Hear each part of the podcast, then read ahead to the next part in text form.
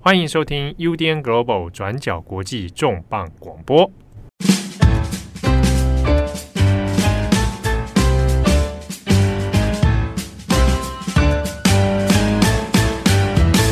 Hello，大家好，欢迎收听 UDN Global 转角国际重磅广播。我是编辑七号，我是编辑木仪。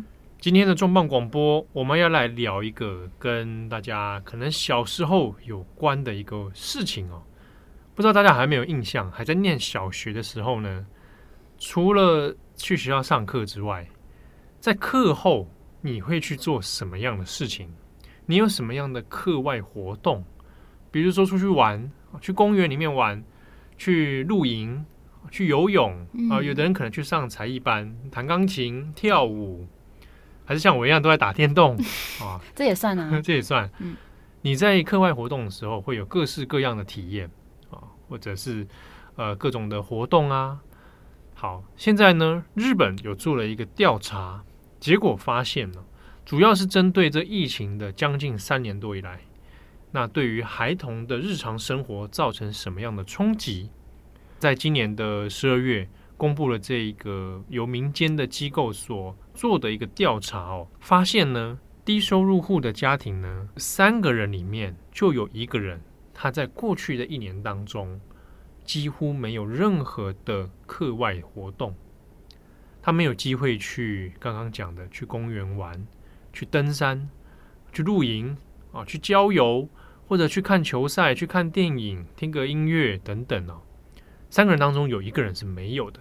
那这个机构呢，探讨这个现象背后的原因，而发现了一个问题，在日文的汉字里面叫做体验格差。那体验在日文里面，它其实可以涵盖很多意思啊，包含你的这个活动的经验哦，你去先参与某些活动的体验。格差，格是格子的格啊，差别的差，这就是有呃落差啊，有差别待遇哦，落差的这样的一个意思。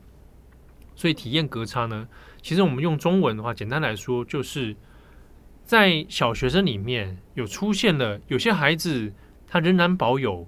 这个很丰富的课外生活啊，但是有些孩子出现了很大的落差，他没有更多的资源，也没有更多的时间去参与这一种课外的活动。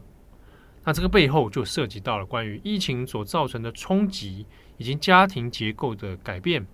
那我们今天的重磅广播呢，就要来谈这个所谓的体验格差。那这个调查报道，哦，它它这个这个报告里面内容到底找到了哪些现象以及背后的原因？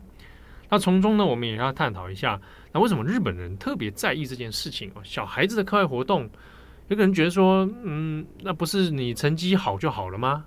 课外活动好像还好吧？啊，但为什么日本人会在意？以及他们从这些报告里面可能预示了哪些问题？啊，这可能跟整个社会未来的发展有关。好，这个是我们今天要来探讨的一个主题哦。好，那我们刚刚讲到这个初步的调查概念哦，我们这边可能先来介绍一下哦，这一个调查它的概念是什么，以及它的组织哦。我先讲这个调查，它主要呢是针对日本全国的小学生的家长们啊来做一个问卷哦调查。那这个样本数呢是有两千零九十七人。啊，当然严格讲起来，它的那个量没有到非常大了。那它是有跟日本的文部科学省哈有一起合作，那是在今年的十二月十五号的时候呢来做初步的中间调查公开。那调查时间是从二零二二年的十月开始，那十二月会做一个中间报告，那最终的所有细节的报告呢会在明年二零二三年的四月来做公布哦。那只是这一次的这个中间报告呢，它其实就已经先提出了像刚刚讲的体验格差这个概念，那以及说他们认为最冲击的这个事情就是低收入户当中有三个人里面就有一个人是没有这种课外活动体验的。好，我们这边要先来界定一下，在这一份报告里面他所做的所谓的低收入户的这样的区隔哦。那首先它分成三种区间。第一个呢，就是你的年收在三百万日元以下的话，那这个是属于这个低收哦，中低收入户。三百万日元呢，算台币年薪是七十万了，台币七十万啊，这可能大多数的台湾人可能都 都会被列到这个里面去啊啊。不过因为考量到日本的物价还有薪资，那三百万日元这个是比较属于中低收入。第二个区间就是三百万日元到五百九十九万日元，那这属于中间的。那顺带一提，大家有看过蜡笔小新吗？有。他的爸爸野原广志年收入是四百万日元。嗯，好，所以被归类到，如果假设以这个表格来算的话，那就是归到属于中间的，还 OK 的过得去的家庭。嗯嗯嗯，哦，没有到这个中低收入户，那他还有房贷嘛？对对、哦。那他三十多岁嘛？好细哦。我好像跟野原广志同年，现在。哦，真的吗？Oh my god！对。好，那再来一个区隔就是六百万日元以上。好，你的那个收年收入六百万日元以上，那所以就还不错啊，相对资源是比较好。那就分成这样的一个区别区别哦。那这边大概稍微也跟大家比较一下，呃，如果我们把日本全国的平均年收入啊这样子比较，大家可能比较有概念。二零二一年日本全国平均年收入是四百零三万日元啊，全国的平均年收入。那二零二零年的时候是四百零九万，那其实差别没有非常大。好，那如果我们把这个用公司来分的话，哦，如果他的公司是上市企业啊的话呢，那二零二一年他平均年薪是达到六百零五万日元以上啊。那这个是针对这个是呃上市企业的员工。那当然，这样的收入其实，诶，我们现在讲这边所做的这个报告，它其实主要还是针对家庭啦，啊，没有针对个别个人。那如果要细分的话，在日本里面，就是男女上的男女之间的那个薪资比例也是有巨大的落差哦。好，那我们这边大概就是以家庭为一个单位。那主要呢，所调查对象是你家中有小孩子是小学一年级到六年级之间的，哦，都算在这个范围里面。那就针对这些家庭来做调查。好，那在这个调查里面呢，要讲到说所谓的体验。好，那先大概拉出一个范围里面了。他这边要讲的体验是说，你不是在学校正规课程当中所进行的活动啊，你是要在放学以后。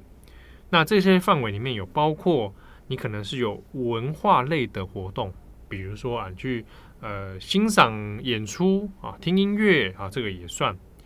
那或者是体育类的活动啊，你去从事运动可以啊，或者你去看比赛。也算是一种啊，或者你本身有加入球队啊，这些都算。那又或者是说呢，外国文化哦，其他异国文化的一些学习或者体验啊，但是呢，并不是不并不能算是说，哎，你学英文啊就算，它是你在语言学习之外的活动啊，比如说你可能哎有异个异国异国文化体验营之类，或者是跟。其他的外国朋友出去玩这种啊，这都可以算。那比如说他登山啦、啊、露营啦、啊，我刚刚讲这一些啊，都可以算在这个课外的活动里面。那还里面还包括比较新的，比如说啊，去从事这个这个，比如城市学习、哦、，programming 也算是，嗯啊，这也是一种。或者你学习才艺，它也都算在里面啊，就属于课外活动的部分。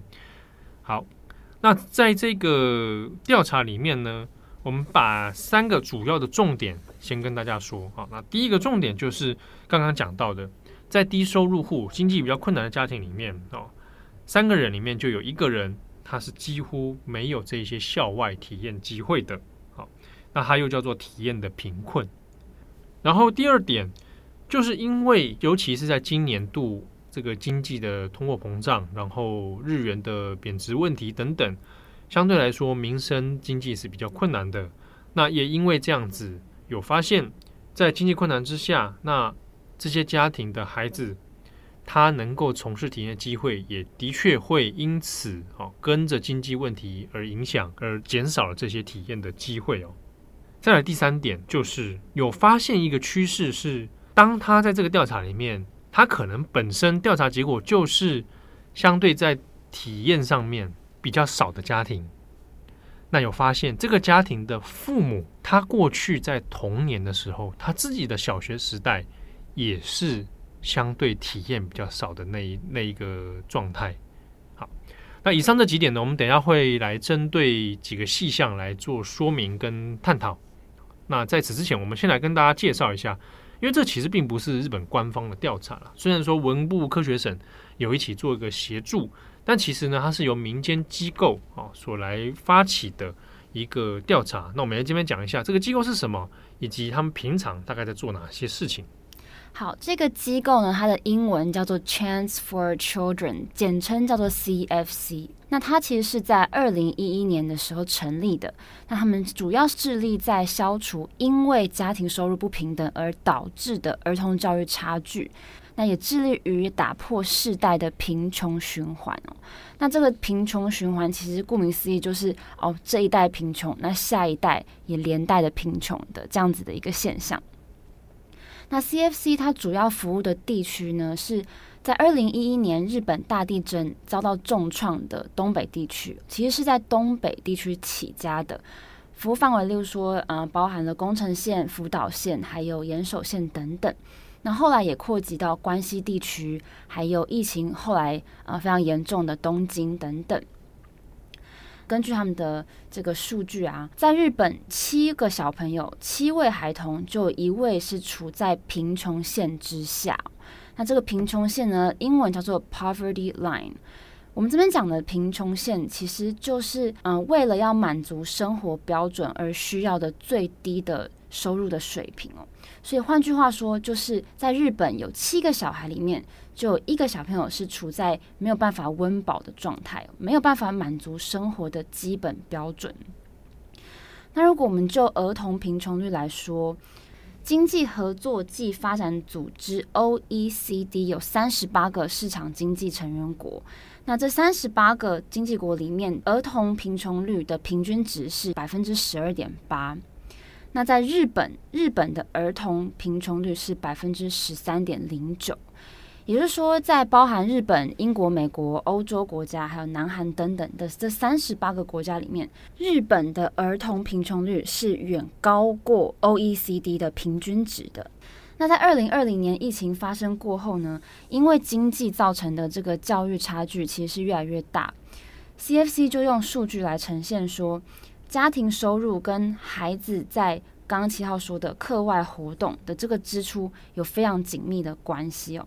言下之意就是，收入越高的家庭，他们会投入更多的资源在孩子的课外辅导或是才艺课程，像是影视啊、艺术、画画、音乐、体育，还有自然方面的这种课程、校外的课程。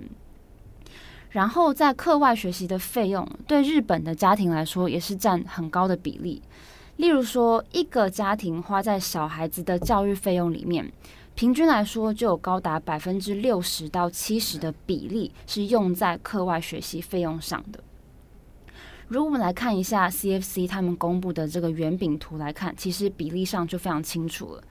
我们就一个公立学校的学生来说，家里花的教育费用平均一年要三十万六千四百九十一日元，如果换算成台币，大概是七万一千元台币左右。那在这其中呢，学校的学费跟学杂费就占了百分之二十八，然后学校的午餐还有伙食费是占百分之九，那剩下的这百分之六十三呢，这么高的比例哦，其实就是放在这个课外的教育上面。也就是说，如果以台币一年七万多的这个教育费用来说，有超过四万五千元就是放在课外的课程上面，但这只是平均值而已哦。如果是收入越高的家庭，就会投入更多的资源在孩子的课外辅导上面，这是 CFC 的数据上呈现的。但是对于收入低的家庭来说，这都是非常巨额的经济负担。CFC 有提供一个数据，是说在高收入的家庭，他们孩子上课外活动的这个几率，远远比低收入家庭的孩子高出了三倍的机会。所以 CFC 就有提醒说，这样子的差距其实对这些弱势的孩子的未来来说，不管是在学术上的发展，或是职业的发展，都会产生不小的负面影响。对，那我们这边可以补充说明，也就解释了为什么体验格差这件事情，在日本的新闻讨论里面觉得蛮严重的啊，甚至是在报告公开之后的一个多星期哦，那日本还有那种各界就是，哎，他们早上会有谈话性节目，那也有些各界名人也会讨论这个新闻议题。那像是蛮有名的这个前足球选手嘛，啊，坂田圭佑，坂田圭佑他自己在新闻节目上面也有聊到说，他觉得这个事情一定要赶快来，应该要解决哦。而坂田圭佑自己有在做小孩的那个足球训练。然后就说，那个这个游戏会影响到未来的国家人才育成。那的确有，因为在报告里面有特别讲到一件事情，是综合了几个学者的看法，是认为说，为什么体验格差它会有危机感，是因为有可能会影响这个孩子未来在做职业选择的时候，会造成一些落差哦，他的想象以及可能的方向会限缩，不知道可以做什么。他也少了很多的体验跟经验，那这个对于嗯日本可能也强调的这个所谓全人教育来讲啊，那这个会是一个很落差会慢慢被加大啊。那如果落差加大，加加上未来少子化的状态之下，那有可能就会变成整体国家的人才育成啊，就会变得有一些负面的影响，所以他才会担心说，哇，那可能从小学时代，好像大家的那个体验变得变得很限缩。生命经验变少了，嗯，哦，那就可能会造成他长大青少年，然后到成人的时候，好像会的东西或者身为人的那个感受性，好像少了一些东西。哦，这个就是他们所担心的部分。那中间呢，我们来讲一下刚刚提到的，在这个调查里面所提到的这几个点哈。那我们分别来就几个理由，就是它中间到底是什么原因造成的。那根据这份报告呢，在调查里面认为，啊，这个体验格差造成你小孩子没有办法去参加这些课外活动的最大的理由，哦，第一名，它主要还是经济的因素，将近是百分之五十六的回答者哦，那是认为是经济原因为第一。那这个还是真的真的就是收入的问题哦，他如果有多余的资金的话，那可能会让小孩有多余的。这些花费可以去进行，这是一个。另一个呢，也要值得注意的是，家长监护人没有时间。好，那这个是其中第二个最也是很多回答者所给的答案哦。那也另外要特别注意是，这个答案是在不管哪一个收入阶层都蛮高的。好，低收入户当中是占了这个百分之五十一。那刚刚讲了中间的啊，收入在三百万到五百九十九万日元这个中间的这个阶层呢，是占百分之四十八。那六百万以上的这种比较好的家庭占百分之四十七，而且是他们所有答案当中最高的哦。就是高收入的家庭里面，他的烦恼是家长没时间啊。那好像不能给他说，哎，我给你钱，你自己去。好像好像是觉得说家长可能需要陪伴，或者是自己去博物馆。对，哎。像这样的这种现象，可能大家一下子很难想象，可是我可以马上想象，因为我小时候就是这样。哦，真的。就是我的小我的童年时代是相对家庭比较宽裕。嗯，对我小时候住在啊，反正已经是过去式，我可以讲，嗯、我已经家道中落了，对不对？什么啊？就是小时候的时候，我是住在别墅里面，嗯，在北投的深山的别墅那种，家长因为没有时间，那真的太忙。对，就一我就一个人自己跟自己玩，嗯，还有我妹妹啦。对啊，我想说妹妹怎么？啊，兄妹两个 人玩的时候就坐在那里，就是就玩各玩各的啊。他玩他的事情，然后我做我的事情，这样子。然后就我们比较没有那个所谓的课外活动。而且我发现，等一下有几个那个理由里面，我都符合。真的哦。那我是属于那种可能家庭相对宽裕，但是没有从事这项相关体验。好。所以刚刚讲到这个时间问题，哈，那这是在不同的家庭状况的人都有出现的。再来一个呢，是呃相对少，但是也是被选出来的理由哦，是他的居住环境里面附近没有机会让他参与各种活动。哦，地理上的差别。对，嗯，这就是他分别是说你是住在郊区还是住在都市里面，嗯，哦，那他住的区域里面可能周边真的是。啥都没有，嗯，啊，就是他没有，比如说场馆啦，或者是有团体在这边演出啦，或者是说啊，我想啊弹个钢琴啊，没有钢琴老师，嗯、对，啊，或者之类的，啊，或者没有博物馆，嗯，好，没有体育场，啊，这可能是相对会影响到的，是地理上的差别。再来一个是，无论是家长或者小孩，啊，没有余裕，没有精神上或体力上的余裕来从事课外的活动。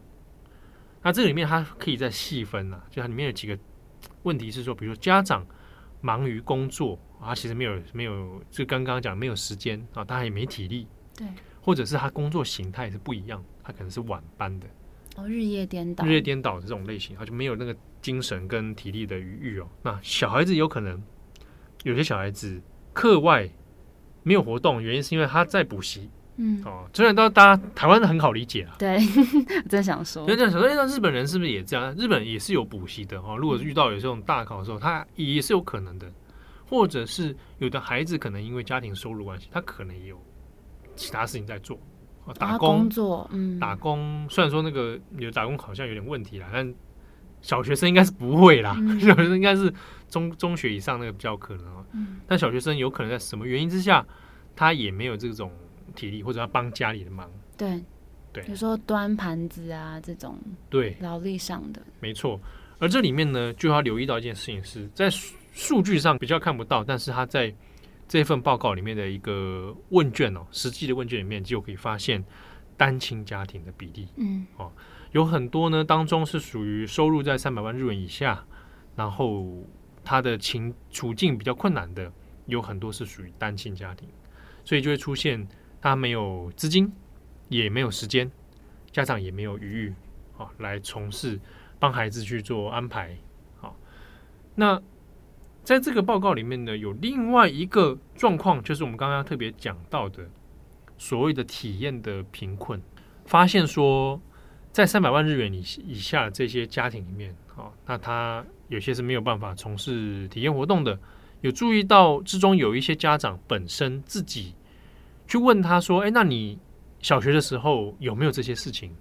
哦，就有发现有些家长是也是没有的。那这份报告里面就有讲到说，有注意到这一个趋势，但好，还有一个强调啦，但他目前的这样的数据没有办法验证说，所以低收入等于体验贫困，等于这件事情会世袭。嗯，哦，我们看现在看到好像有这个趋势了哈。他们的爸爸妈妈小时候也这样，嗯，长大了他的第二代也这样，那是不是代表在下面一代也这样？这个还没有办法完全断定啊。这个报告里面有特别强调，只是有察觉到可能会有这个趋势存在。嗯，那那个背后的原因，他提出了几种假设啦。哦，第一种就是，也许这个父母当初可能也的确也来自相对贫困的家庭。所以也没有余裕去做这个事情。那等到他长大之后，他的可能运气没没有像其他人那么好的状态下，哎，可能也还是处于一个经济上面比较窘迫的状态啊，那就会造成这样的结果。又或者是因为他自己没有这样的体验，那他也不觉得这个东西有什么特别重要，嗯，或者有意识到说啊，好像应该给孩子是不是能够增加这方面的机会。哦，所以有可能是出于父母的认知上面，也许并不觉得，并没有本来就不在意啦。嗯，好，所以第二代也可能不会那么让他有机会去从事这样的活动。好，那当然这都是其中几个可能性而已。好，那如果我们再来细分其他的理由，哦，或造成这个体验隔差的问题呢？哦，刚刚我们讲到还有一个就是地理上的条件啊，哦，就地理的差别。你的家是居住在靠近城市，或者你的居住周边有没有这样的资源来利用哦？好，那这个部分在台湾可能大概就是我们讲的城乡差距了。对，好，那在日本呢，的确这个这个差距，因为这个跟地方还是有关，还有居住形态是有关的，所以的确会产生蛮大的歧异度。那我自己个人有一点点接近这种状态，就是。呃，我我小学的时候，我念的小学跟我实际居住的地方是在不同的，已经跨区了。哦，很远吗？就是我念念书的小学在士林区，嗯，啊，台北市士林区，嗯哼，啊，然后呢，我居住在北投区，这样算远吗？不算，没有到很远啊。嗯，但是呢，放学之后，你的日常生活并不是在你学校的周边，可是我的同学们大部分都是，嗯，他们都住在市营区的某一个地区地方嘛。嗯，那我是住在北投，所以我放学之后被接回去，那就是不会有课外，不是我说跟朋友一起出去玩啊，没有。而且你不是在北投而已，你是在北投的深山山山里面，对，对就是山里面只有。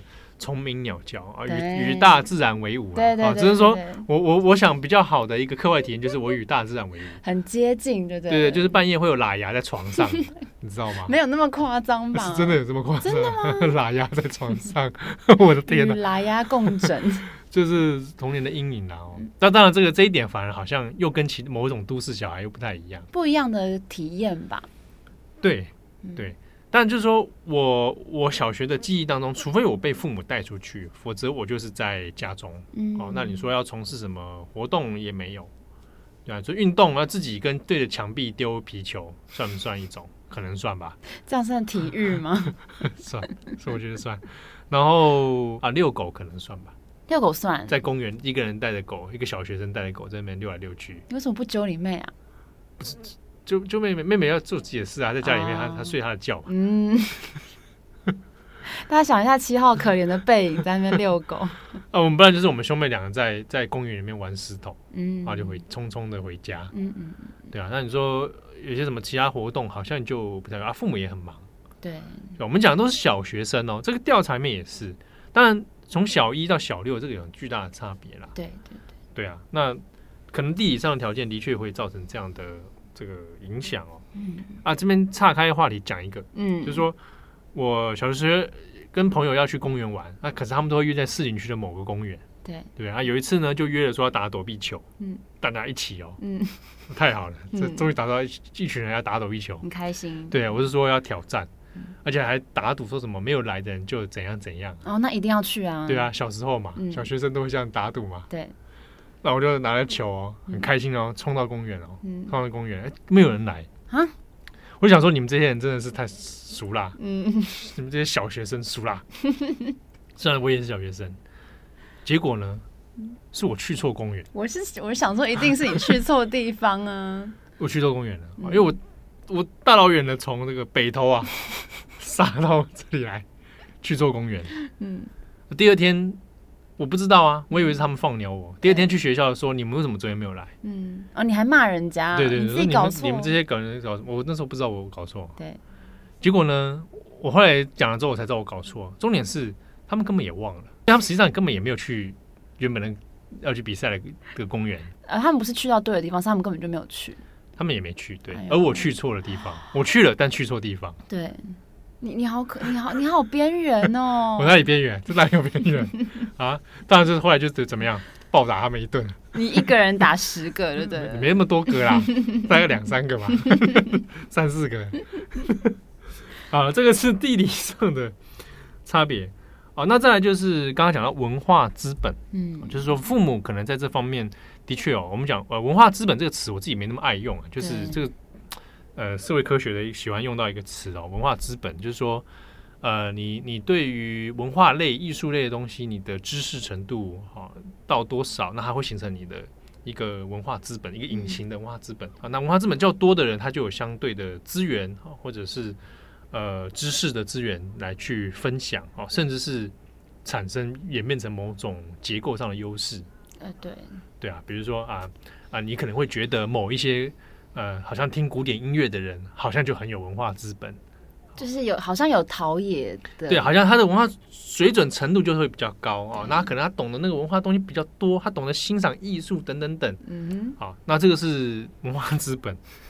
好，那我们知道这概念就可以哦。那就是说，用在这个套在里面，他这样当然就是讲，可能有一些家长本身文化资本是相对比较少的，嗯啊，他可能在教育程度里面，在过程里面比较没有这方面的资源，嗯，好，所以。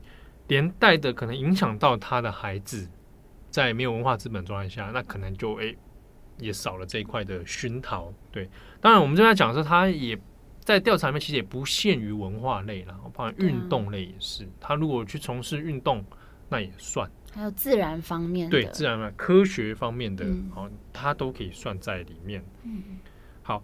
那里面呢，我们要再谈的一个是，是不是从这个报告的现象里面，我们可以找到说，如果我们颠倒过来，这个孩子如果他的课外体验能够多一点的话，是否象征他未来会成为相对收入比较高的阶层？这个有很难验证吧？这个需要更多的数据啦，因为他倒过来是说，我们发现收入较低的家庭，他的孩子相对是没有什么体验的。嗯，那收入较高的家庭，他孩子就在这块比较多。嗯，好，那所以是不是呢？有一些教育界的就会想，那我倒过来想这件事情，如果他现在有机会有更多的课外体验，那是否他将来有机会他在阶层流动上面或者在这个收入上面能够有所提升呢？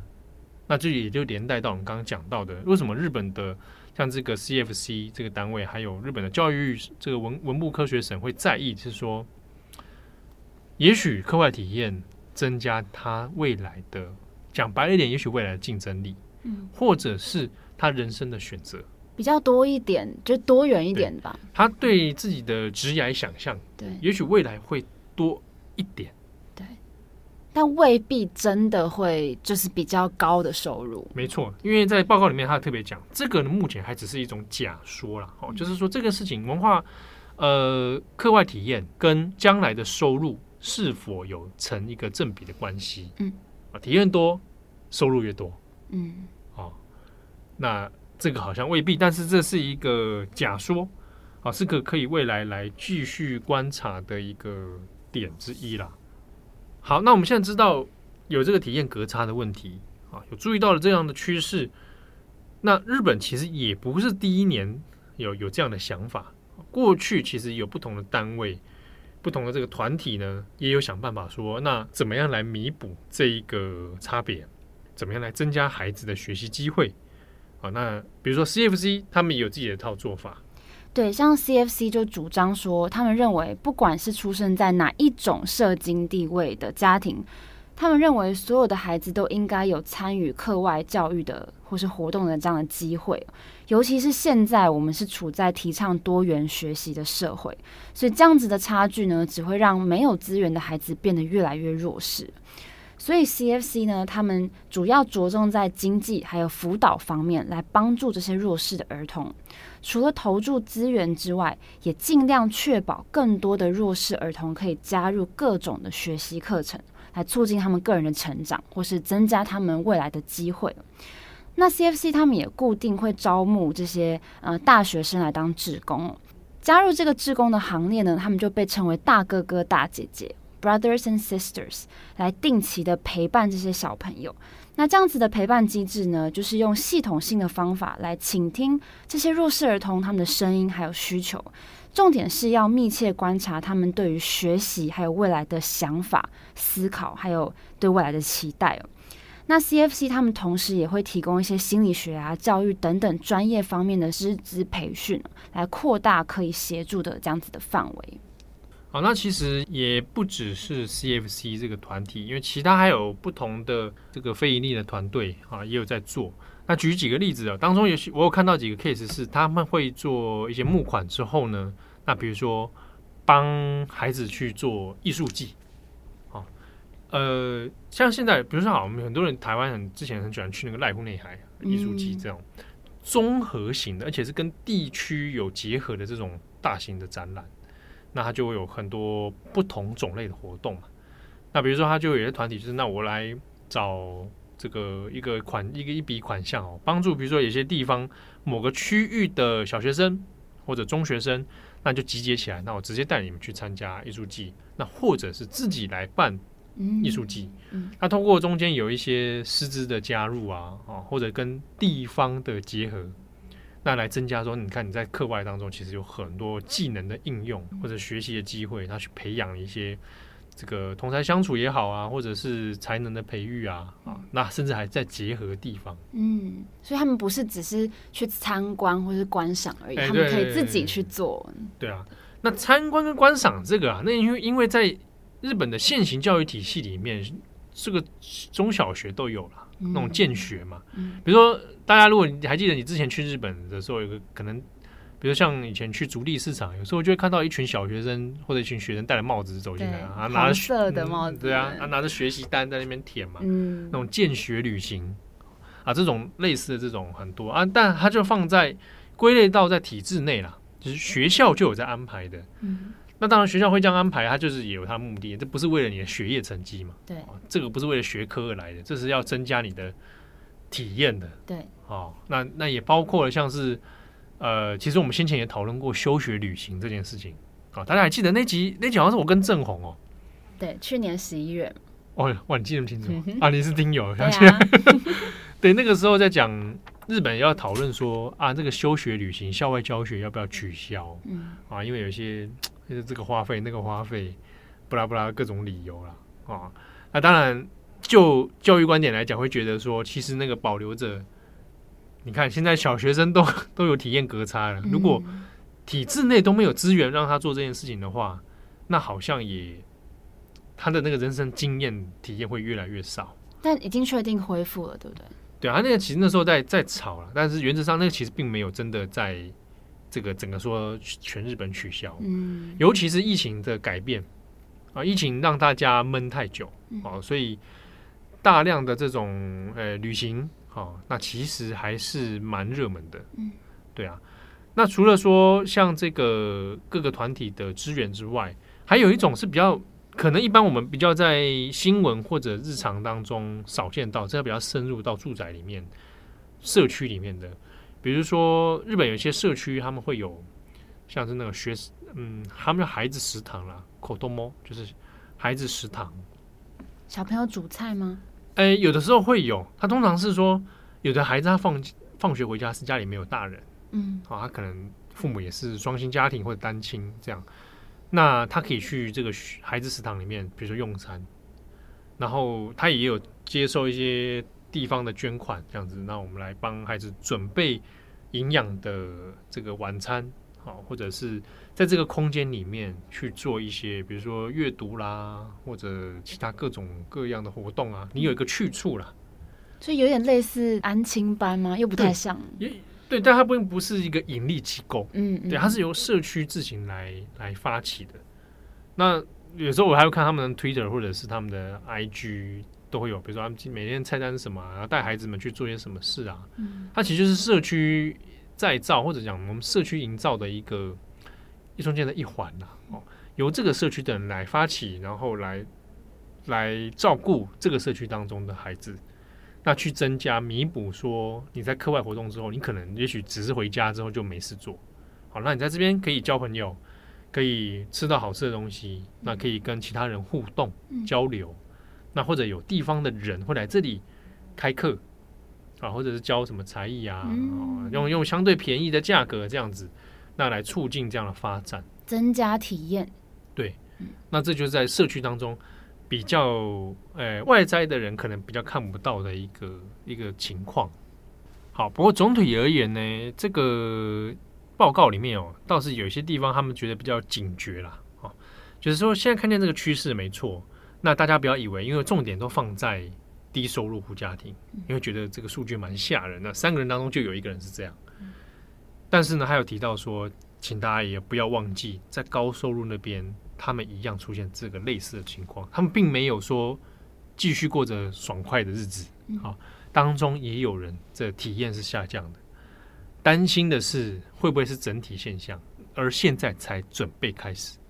好，在未来当中，可能在几年过去，那是不是还会呈现这样趋势？可能还有待调查。好，但。这件事情它可能还是跟经济有一个很直接相关，好，所以在报告里面有提到说，在经济限缩的状态之下，你资源有限，那你能够配置的就会有限。那很多在中低收入户家庭里面，他可能就会想的是，如果我一定要花钱在孩子身上，他可能付出的会是在他的学业成绩啊，这一点可能跟台湾会是很类似的。对。哦，你不要学那些什么有的没的，不要搞那些有的没的，你就去补习啦。嗯，你考上个好大好学校再说，翻转你自己的人生。对啊，那你想说，哎，小学生这压力这么大，在在日本也这样嘛？有一些确实是哦，哦，如果他供这个私立学校的话，想要来做一个翻转的话，那的确也是会有一定的压力的。嗯，对。那只是说解决的方法，被动的当然是说可能是你等待日本经济有好的那一天，这个从平成等到现在，就是等这个就比较相对被动嘛，只能大家去因应时事去做变化。好，或者说你要被动的等待学校来救你，嗯，好，好像也有一点点难困难。学校也只能就是说就他们能力所及哦，在体制内之内去做。那可能主能够相对主动的，或许是周边的社会资源，嗯，好像这样的 NGO 团体啊、NPO 团体啊，来做协助，或者是地方社区社区哦，怎么来做彼此的支援，又或者是对这件事情有认知啦。呃，当中其实我觉得比较疑惑是报告没有提到，新闻也没讲的是，虽然有讲到说运动是一个，那是不是有包含？电竞，因为日本就叫 e-sports 嘛，嗯，那孩子打电动哦，这个东西在这件事情在国际上也也也很多讨论，就是它它本质上是会是一种运电竞是一种运动，嗯，但课后玩电动这件事情到底算不算是一种呃报告当中所说的不错的课外休闲？他没有举这个例子，没有，嗯，没有，就他们并没有包含，都讲些比较那个大家知道的那种啊。嗯。运动啦，空手道啊，棒球啊，嗯、文化啊，就是音乐鉴赏啊，电影欣赏、艺术欣赏这样。嗯、电动这件事情没有，可是呢，电玩这件事情，它本身又有又是综合性的某种艺术的成品啊、哦，是没错，对啊，对就是它有各式各类、各式各样嘛。那有一些部分，它其实综合了音乐、电影、对戏剧这样的东西在里面。而且现在游戏不都是很故事性吗？对啊，就是有很多种嘛。哦，嗯、你当然是玩 Candy Crush 也是一种啊。哦，然后现在在讲我吗？哦，你还在玩啊？我还在玩呢。我觉得是一种哦，啊，跟你玩这种好像很重量级体验的，像仿佛看电影的，也是一种。对对啊，我我是觉得也许可以放宽一点了，你不要沉不要沉迷就好了。可是就是现在这又是另外一个议题，你要如何控制沉迷的沉迷？欢迎收听以前我们中广国也有讲过关于电玩成瘾这件事情。而且不是明年年初就要开始上线你的有关于电、啊、哦，对对对对对，对，对，那个就是你看，就是是从小培有培养，长大才能做这件事，才能做重磅广播。天哪，等了等了这么多年，好，那边也来跟大家来聊聊，就是说看到这样的 case 里面，其实我回想到自己的小学，到底自己的过去教育经验里面，我们的课外体验到底算算是丰富吗？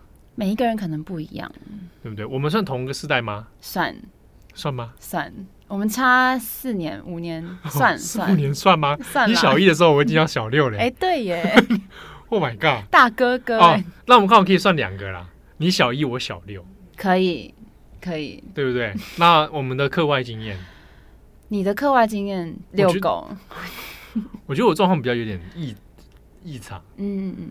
就是哦，因为我因为家庭的关系，家庭工作的关系，所以我小时候大部分的时间不是在家里放着，嗯，放置啊，放置 play，对，要么就放着，要么就是被带去那个电视台的摄影棚，然后有父母都是从事电视工作，嗯，所以就是在摄影棚或电视台里面走跳，或待很长一段时间。哦，那你那一定看非常多有趣的体验。呃，这件事情当然那个环境对我造成。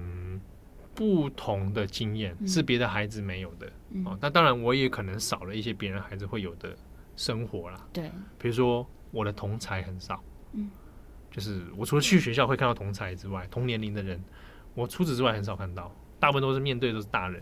哦，除非是童星，对，童星也很少遇到了，嗯、那都会注意到一个现象是，这样的小孩子在比如说电视台童星，他们讲话都会有小大人的感觉。哦，会比较成熟、早熟一点。啊、嗯，对，那我小时候。不是很乐于跟其他人讲那么多话，嗯。啊，因为我在玩我自己的，嗯。啊，就是自己在沉溺在自己的幻想，嗯、但是好像会变成的确讲话会有一点点小大人。哎、欸，或许你口齿非常清晰，口才很好，也是受到当时、哦。我不敢这么说，我口才很好，还比我好的人还很多。但但讲话也许比较油条，也许跟电视台有关。我觉得我小时候啦，嗯。就是会有这样的差别，就是会有一些连带的影响。对对对，那当然就是说，如果以以收入阶层来看，那时候我算是比较幸运，是比较没有什么资源上的忧虑的。嗯，所以比如说，呃，我要学那时候主动说我想要学语言，那我就就可以去学学日文。然后想学画画啊，我以前小时候有学漫画，对，还有真的哦，漫画稿纸哦，啊，沾水笔哦。对啊，这么讲究，正式的，不是原子笔画也画。对对对对，然后还那个上自己贴网点，哇！我小学的时候在干这种事哎，哇！然后自己就后来也拿了小那种 A4 纸，自己在画漫画，这样一个一个这样子，这就是一个可能可能相对得到的一个资源了。对。但你说这样的资源是我造成这个孩子长大之后他收入有比较高吗？我觉得，听众你们觉得呢？并没有，好吧？他学历有比较高吗？没没有，他最后念私立大学。嗯，哎、欸，你不要这样，你跟所有私立大学的听友道歉。对，我的我也是私立大学啊，我私立大学硕士啊，啊，有没有念到国外去啊？好，就当一个机会去了国外，但不是拿学位，不一样的，是不是？所以你看，他有成正比吗？但是我的回我我充满了一些很特殊的回忆。对，我觉得是应该是多元吧，就有多一点机会去体验不一样的事情。这不管是有没有绝对的应用到未来，嗯、但它还是一个体验。对，对我我自己会比较不倾向是说把它导向说你未来就一定会要怎么样把这个技能、这个经验怎样。对对对，因为它它其实慢慢一点一滴在形塑你的人生嘛。对对对，对吧？我同意。那那这个我们想请问这个木易小姐啊，啊，您的这个童年时代。我小时候都在干嘛？我以前是受到很严格的钢琴的训练。哦，好像蛮多人是这样。对，就是我学钢琴的时候，是手会被被打，对，会用被笔敲，然后会敲到 OK 的。等一下，说不定我钢琴老师也在听。你放心啦，很多人都是这样啊。对啊，对啊，所以钢琴嘛，然后有去运动，游泳超强的。哦，游泳超强。对。所以这是在课外，课外，课外，就是放学之后就被丢到水里面的。这是什么？被丢到水里面？对，就是曾经有这两项有经过严格训练，但是我有因此而变成一个很爱运动的人吗？好像也没有。对啊，那我有因此走音乐的路吗？也没有啊。但是这个素养是好的，对吧？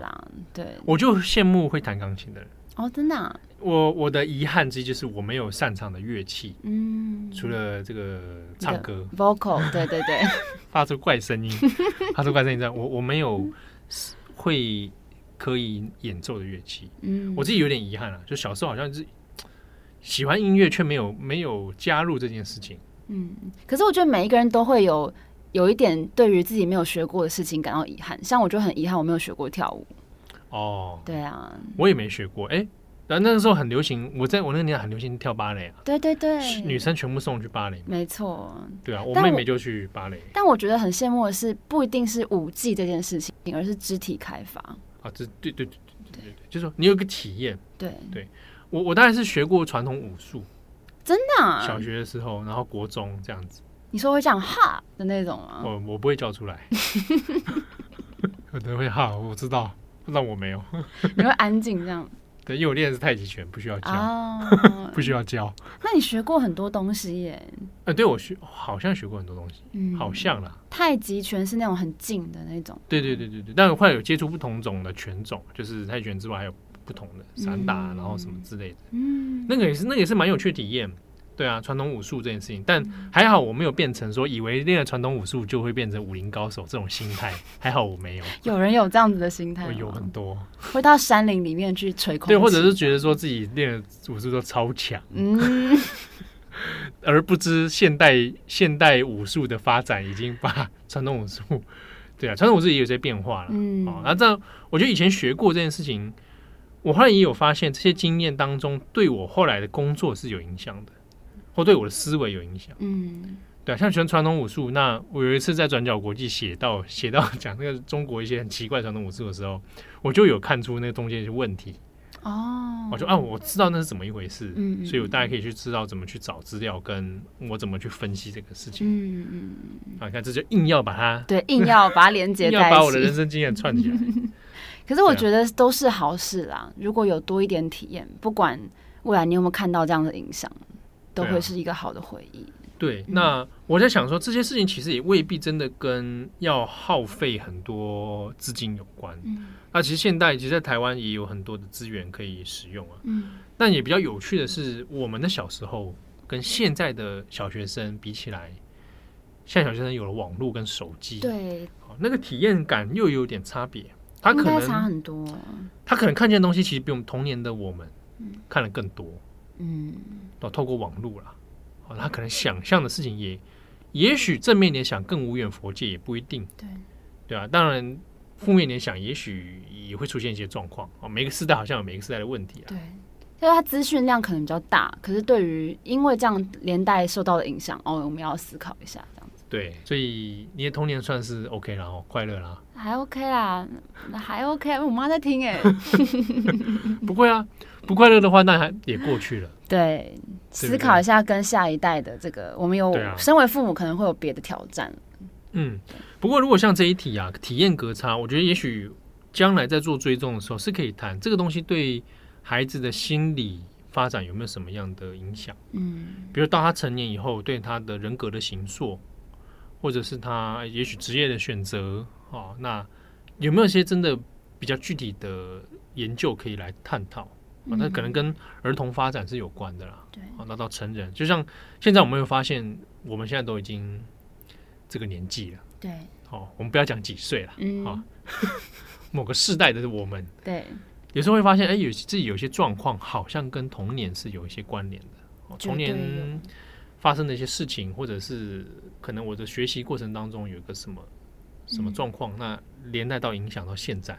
嗯，对啊，但我们就不确定说这样的研究哦，在日本未来也许可以期待还有更多的资料可以看。嗯，蛮期待之后会怎么样发展的。对啊，嗯，那也感谢大家的收听。如果刚好你现在也是家里有小孩是小学一年级到六年级啊，也可以分享看看你听了这个的之后的一些想法，嗯，或者是哎你自己是什么样的这个见解，我自己当年的又是什么样的处境？对对，分享给大家。好，感谢大家的收听。祝大家有美好的一天！我是编辑七号，我是编辑木仪，我们下次见喽，拜拜，拜拜。感谢你的收听，想知道更多详细资讯，请上网搜寻转角国际。